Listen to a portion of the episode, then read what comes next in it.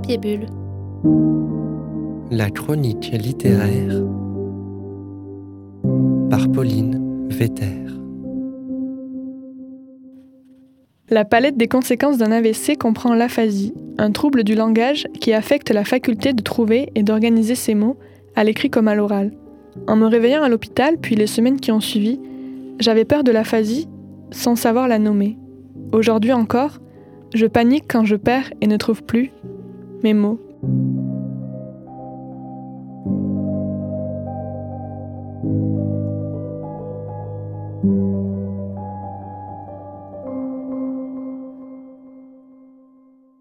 Bienvenue dans la deuxième partie de mon entretien avec Camille Reynaud. Vous venez d'écouter un extrait de son premier roman, Et par endroits ça fait des nœuds, publié en janvier 2021 aux éditions Autrement.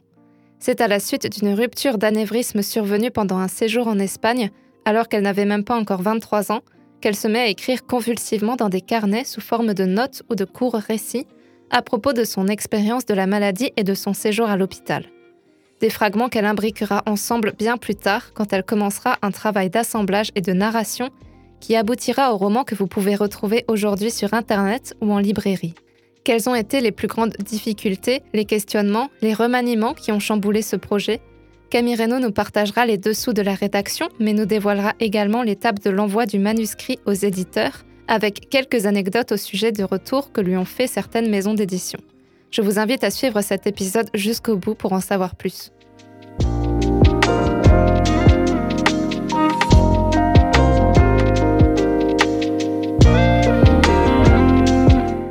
Le lancement de votre livre Et par endroits, ça fait des nœuds, c'est fait il y a tout pile un an. Mais quand est-ce que vous avez entamé le travail d'écriture exactement euh, Je l'ai commencé en octobre 2018. Oui, en octobre 2018. Et j'ai terminé donc la, première phase, c'est-à-dire euh, l'écriture de ce que je considérais comme un manuscrit qui pouvait euh, servir de base au travail. En tout cas, il pouvait être envoyé à des maisons en mai-juin, donc en fait, qui correspondait à la fin de l'année scolaire. Et j'ai retravaillé un petit peu en septembre-octobre.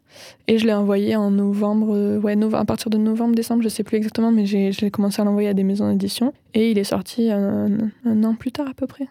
Et il s'agit d'un texte d'autofiction qui est centré autour d'un événement qui vous est arrivé, à savoir un, AVC quand vous aviez 23 ans. Est-ce que c'était difficile d'écrire sur ce sujet-là ou au contraire une manière un petit peu d'exorciser ce qui s'est passé?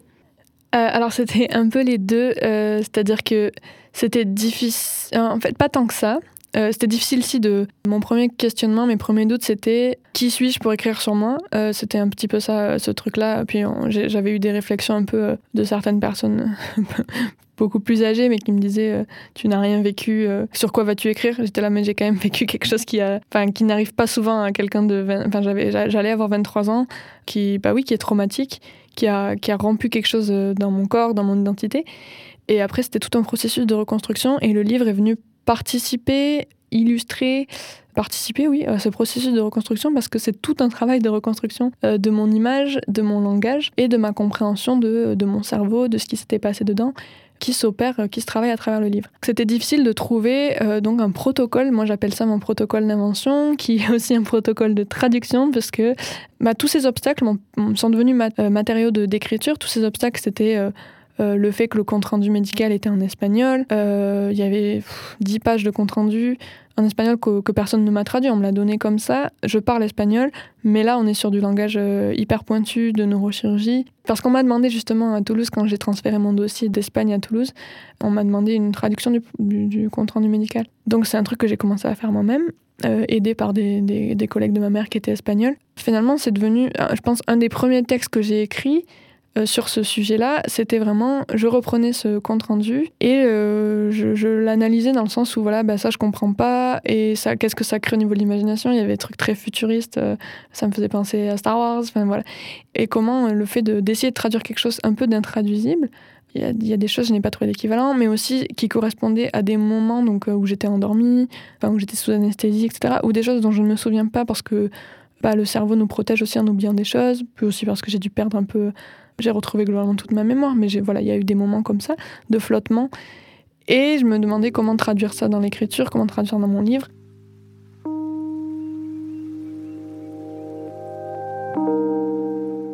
Informé de alta, non masculin, rapport de fin de séjour, compte rendu de séjour, compte rendu de sortie. Informé, informé. Donner une forme ou une information. J'observe ce compte rendu qui informe autant qu'il déforme la réalité de ces expériences médicales telles que je les ai vécues. Il aplatit, objectivise et finalement euphémise. Je lis, c'est aprecia hemorrhagia. Le choix du verbe m'interpelle. À vrai dire, je n'ai pas particulièrement affectionné l'hémorragie. En français, on aurait peut-être écrit on observe ou on constate. Froid, neutre, clinique. Tout aussi éloigné de la réalité. Informe créature que cette informée. Informe, informé, mal formé, mal informé surtout, tant ce compte-rendu me semble obscur. Je suis tenté d'ajouter un L à alta, car tout en lui me crie halte là. Me voilà en effet confronté à une double barrière de la langue qui se dresse comme un chien à deux têtes à l'entrée du papier. Ici, je dois déchiffrer non pas un, mais deux dialectes, le castillan et le jargon scientifique médical. Quand les mots deviennent trop abstraits, je les laisse s'effacer sous mes yeux, se recomposer, composer des images. Les paragraphes ne sont pas justifiés, et dans les blancs laissés par le texte, sur la droite des pages, se dessinent des mains, un hippocampe, une paire de seins l'un plus gros que l'autre. Le vide des mots que je ne comprends pas, je le comble par le plein de ces images que mon cerveau recrée.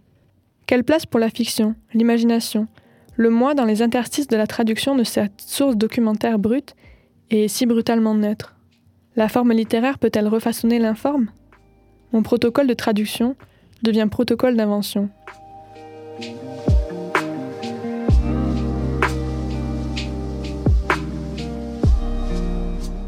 Donc euh, voilà, il y, a vraiment, euh, on est sur une enquête de moi sur moi. je dis souvent que, que voilà, de, ma déformation professionnelle de, sociologue à la base, qui a fait que j'ai fait une sorte de ouais, d'observation euh, scientifique de, de, mon cerveau. C'est un peu ce que j'ai essayé de faire.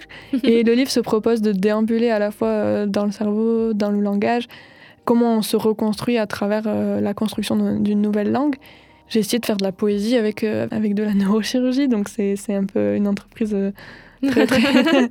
Voilà, un peu, un peu ardue. Donc c'est pour ça que c'était difficile. Et en même temps je me suis beaucoup amusée. Parce que ma première ambition c'était de comprendre ce qui m'était arrivé et de trouver un moyen de le, de le restituer, de, de le rendre intelligible à des gens qui soit n'avaient aucune expérience de la maladie, tant mieux, enfin je veux dire d'eux-mêmes ou de leurs proches, soit avaient justement eu à accompagner des gens malades, parce qu'il y a aussi, là c'est spécifique, c'est sur l'AVC, mais en fait je convoque des choses qui sont relatives à plein d'autres maladies, à juste l'état de malade tout simplement, et qui permettaient de, de comprendre, d'en parler, et comment comprendre le fait que bah, mon, mon, moi, en tout cas, se soit éparpillé, bah, j'ai choisi une forme euh, très éclatée. Euh, mon texte est fragmentaire, il aborde plein de choses différentes. Il y a des notes de bas de page qui sont pas du tout explicatives, mais qui renvoient à d'autres histoires, à d'autres anecdotes, à d'autres références. Il y a pas trop souvent, mais parfois il y a un travail sur la typographie avec des mots qui, qui apparaissent bien plus loin dans la page que là où ils devraient être, des, des choses comme ça. Euh, pour qu'aussi à la lecture, donc c'est pas linéaire parce que j'ai appris, moi je pensais que tout le monde pensait comme moi, mais pas du tout, qu'il y a des gens qui, qui, réfléchissent. En gros, quand ils sont en train par exemple de raconter une histoire, ils arrivent à rester linéaires, euh, même raconter une anecdote en société. Alors que moi, je commence à raconter quelque chose et en fait ça me fait penser à ça, ou j'interromps toujours mes amis, je suis là, ah oui, d'ailleurs, euh, voilà. Mon cerveau part dans tous les sens et ça a été amplifié par le fait que je me mettais à écrire. Je me rendais compte que dès que je commençais à, à penser à telle chose, ça me renvoyait à telle autre. Euh, quand je lis, quand je regarde des films, c'est pareil. Et donc mon texte, c'est un peu un, puzzle qui essaie de restituer cette manière de penser pour que les gens, quand ils le lisent, ils, arrivent aussi à se projeter dans un cerveau qui, qui essaie de, se recomposer comme ça. Parce qu'ils sont un peu trimballés dans le texte. Euh, c'est surprenant, parfois on est sur un... Euh, je parle de quelque chose et bam, la page d'après, c'est tout à fait autre chose. Parce que ça fait... C'est le titre du livre, hein, ça fait des nœuds. Parfois on, est dans une boucle, un looping, et puis on arrive sur tout à fait, tout à fait autre chose. C'était un peu ce jeu de mots aussi sur le fait d'avoir des nœuds au cerveau. Et pour le lecteur aussi, j'ai essayé de, créer voilà, un, état de lecture qui puisse euh, comprendre euh, ce flottement parfois dans lequel on est quand euh, on réapprend à, à, être soi. Parce que voilà, c'est tout un tas d'états par lesquels je suis passée. Effectivement, du coup, le récit est constitué de plutôt de fragments. Moi, je les voyais un peu comme des, des chapitres courts. Oui. Et parfois, on est vraiment déconnecté de l'histoire euh, parce que d'un seul coup, on rentre dans une exposition ou une photo, ou alors vous parlez d'une actrice. J'ai le souvenir d'un chapitre dédié à Emilia Clarke, oui. l'actrice de Game of Thrones, qui elle aussi avait fait un AVC quand elle avait 24 ans. Et vous tracez de cette manière des parallèles avec, avec votre propre expérience. Et parfois, c'est assez drôle aussi, euh, je tiens à le dire, le livre est, assez, assez rigolo. Il y a des associations qui se créent. On a aussi, mais on a aussi des passages plus poétiques, encore des transcriptions de notices de médicaments. Et tout ça forme une constellation insérée euh, dans le récit. Et donc, euh, toute cette direction, c'est ça, c'est pour restituer cette manière de penser. Oui, cette manière de penser et aussi le fait que j'avais pas envie de parler que de moi, parce que pour moi, c'était alors déjà, c'est la manière dont, je fonctionne, mais pour moi, c'était une expérience qui, m'était arrivée à moi, un événement, mais qui avait aussi euh, provoqué des réactions en chaîne euh, dans la vie de mes proches. Il y a les soignants. Les soignants sont hyper importants dans l'expérience médicale. Ils étaient hyper importants euh, pour moi en termes de présence, en termes de plein de choses. Et ils apparaissent aussi dans le texte par du discours indirect libre, des voix rapportées, des portraits que je peux faire d'eux. En gros, c'est une constellation euh, de, gens aussi. Et je me suis raccrochée, enfin j'avais envie de parler d'eux, pas du tout uniquement de moi, et je me suis raccrochée à, d'autres textes, des témoignages, et j'avais envie de les convoquer dans mon texte pour que euh, ce ne soit pas juste un récit qui vienne de moi, mais qui, puisse, euh, à travers les autres, parler de moi, mais en même temps sortir de, moi, que ça puisse être vraiment plus universel. Je parle de quelque chose de très intime, qui est mon cerveau, ce qui s'est produit dedans, de mon corps, etc et j'en sors.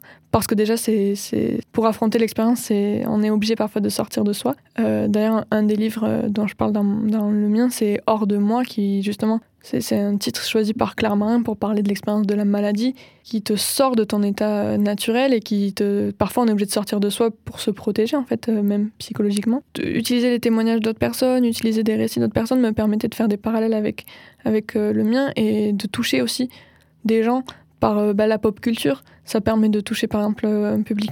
Mon livre a été étudié dans certains collèges et lycées.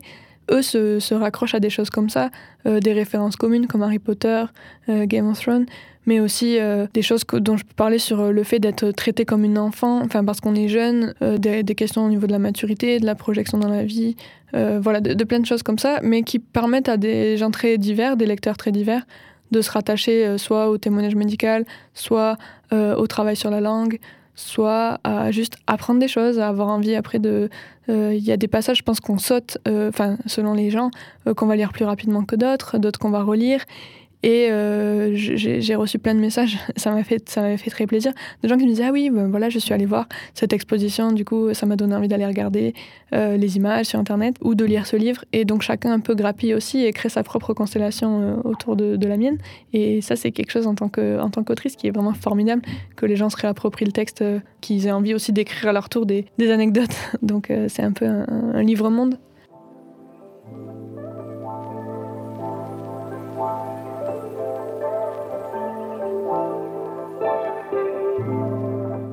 Pleurage, non masculin, effet parasite produit lors de la lecture d'un signal enregistré par les fluctuations de la vitesse de défilement du support et qui se traduit par une variation de hauteur du son.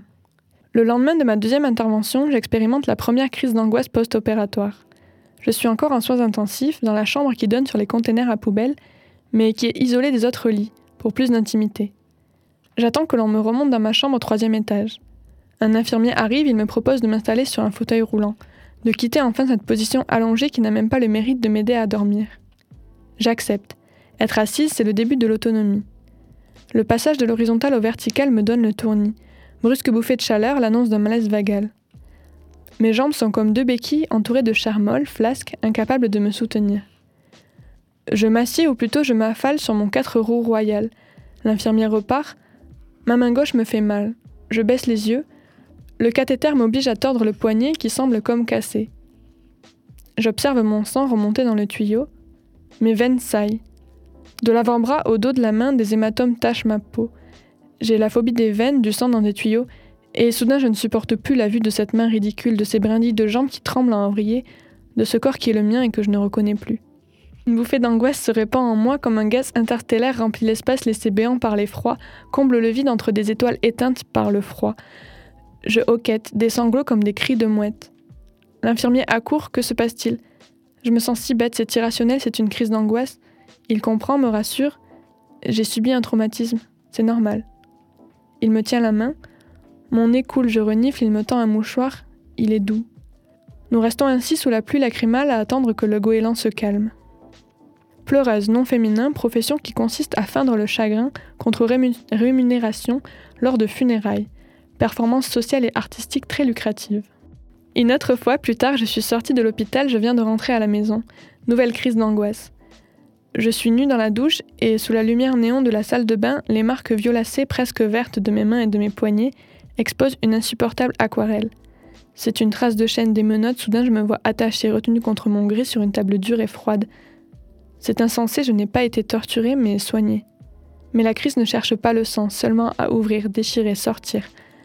Un instant j'oublie où je suis, la baignoire soudain hostile m'absorbe, je crie quand je tombe dans le trou de la bonde, Récemment nettoyé, pas de filet de cheveux auxquels se raccrocher, ma famille nage sous forme de miasmes, morceaux de corps jetés, larmes d'eau chaude, bulles, mousse à raser, peau morte. Je suis une eau usée. Deux bras me repêchent, m'en serrent, essuient la peur, serviette rêche mais chaude. Marée basse de l'angoisse qui reflue. La raison est de retour sur le sable mouillé. En géologie, pleureuse est dite d'une roche qui laisse filtrer l'eau.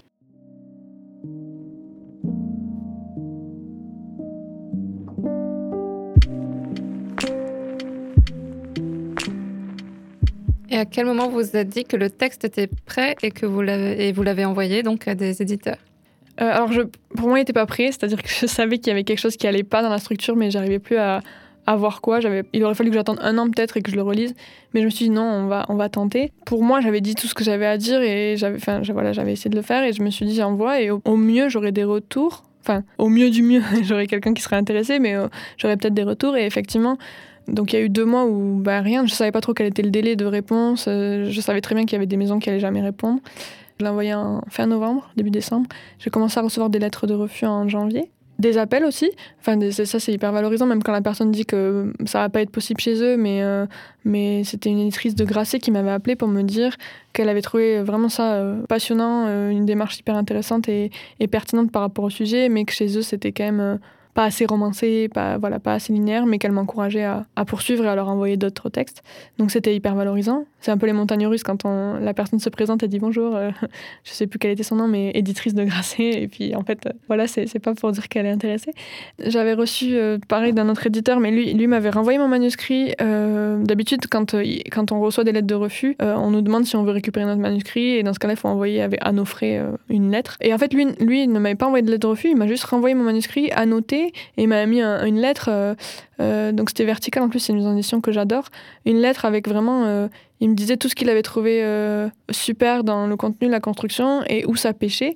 Et ce qui était bien, c'est que j'ai reçu ça au moment où où les éditions Autrement m'avaient contacté pour me dire qu'ils étaient intéressés, pour savoir si j'étais OK pour retravailler le texte. Et j'étais OK parce que pour moi, il n'était pas abouti, c'est-à-dire qu'il y avait quelque chose qui me gênait dans la construction, mais je savais pas encore quoi. Euh, si c'est un roman, il vaut mieux effectivement l'avoir terminé euh, pour soi, avoir euh, la ligne directrice, etc. Mais même si on n'est pas, parce qu'on ne sera jamais complètement satisfait en l'état actuel, même après qu'il soit sorti, il y aurait toujours des choses que j'aurais envie de modifier. surtout dans un texte comme ça, très hybride, avec plein de fragments, on pourrait en rajouter à l'infini. Donc c'est pour ça, ce que je voulais dire, c'est qu'il ne faut pas hésiter quand on pense que c'est à peu près, ça correspond à peu près à ce qu'on a voulu faire, à l'envoyer, ne serait-ce que pour avoir des, des retours, parce que de toute manière, ça doit arriver, les livres qui sont publiés en étant quasiment euh, pas retouchés. Mais je trouve que le travail de le retravail avec l'éditeur, il est passionnant parce que il prolonge le livre, il il l'agrandit, moi je trouve. Rien que pour ça, c'est vraiment, euh, il faut pas hésiter à l'envoyer quand euh, on a quelque chose qui, qui est à peu près terminé. Je joue avec les mots, car dans les mots, c'est ma vie qui se joue.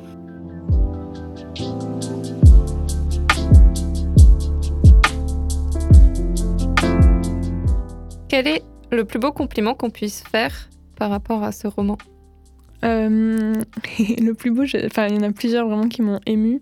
Euh, c'est à la fois les, gens qui font la démarche de m'écrire après l'avoir lu, que ce soit des gens que je connais ou des gens que je ne connais pas et qui me trouvent donc euh, sur, sur les réseaux sociaux ou, par mon site, qui prennent le temps de m'écrire pour me dire à quel point le livre, ce que le livre leur a fait, et en fait qui viennent me partager leur propre expérience, soit médicale, soit, soit par rapport à un proche. Et le livre ouvre quelque chose, il ouvre une connexion, le fait d'avoir lu mon histoire, et on a l'impression de me connaître un petit peu, et ça crée une, une proximité qui fait qu'ils se sentent légitimes, ou en tout cas autorisés à me livrer leur propre leur propre histoire. Et ça, je trouve ça vraiment très très beau. Et après, une des choses qui, qui me fait le plus plaisir, c'est quand les gens m'écrivent que ça leur a donné envie d'écrire. Enfin, ou me disent, j'ai plusieurs amis ou personnes qui m'ont dit qu'après avoir lu mon livre, ou même pendant, ils avaient pris des notes, etc. J'ai une des dames avec qui je faisais des ateliers d'écriture et une, euh, ma meilleure amie en fait aussi, qui ont commencé à mettre des post-it dans le livre, à, à prendre des notes, etc. Et après, qui m'ont montré. Et ça, vraiment, ça me touche et d'autres voilà, qui m'ont dit qu'ils s'étaient mis à l'écriture en se disant Ah ben finalement, on a tous quelque chose à raconter, on est tous légitimes à raconter une histoire, et même si j'écris juste pour moi, bah, bah, je le fais et je m'y autorise. Et ça, c'est vraiment le plus beau cadeau qu'on puisse me faire, c'est de me dire que euh, mon écriture leur a donné envie d'écrire à leur tour. Merci beaucoup Camille Reynaud d'être venue. Avec plaisir, merci beaucoup Pauline.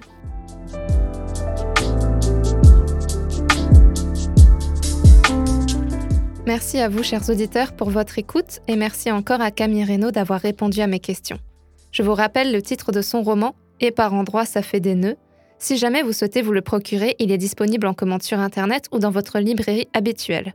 Au prochain épisode, je reçois un auteur strasbourgeois, Alexis Médecinger, qui vient de publier son deuxième roman, Hashtag Je suis zombie, aux éditions La Nuit est bleue.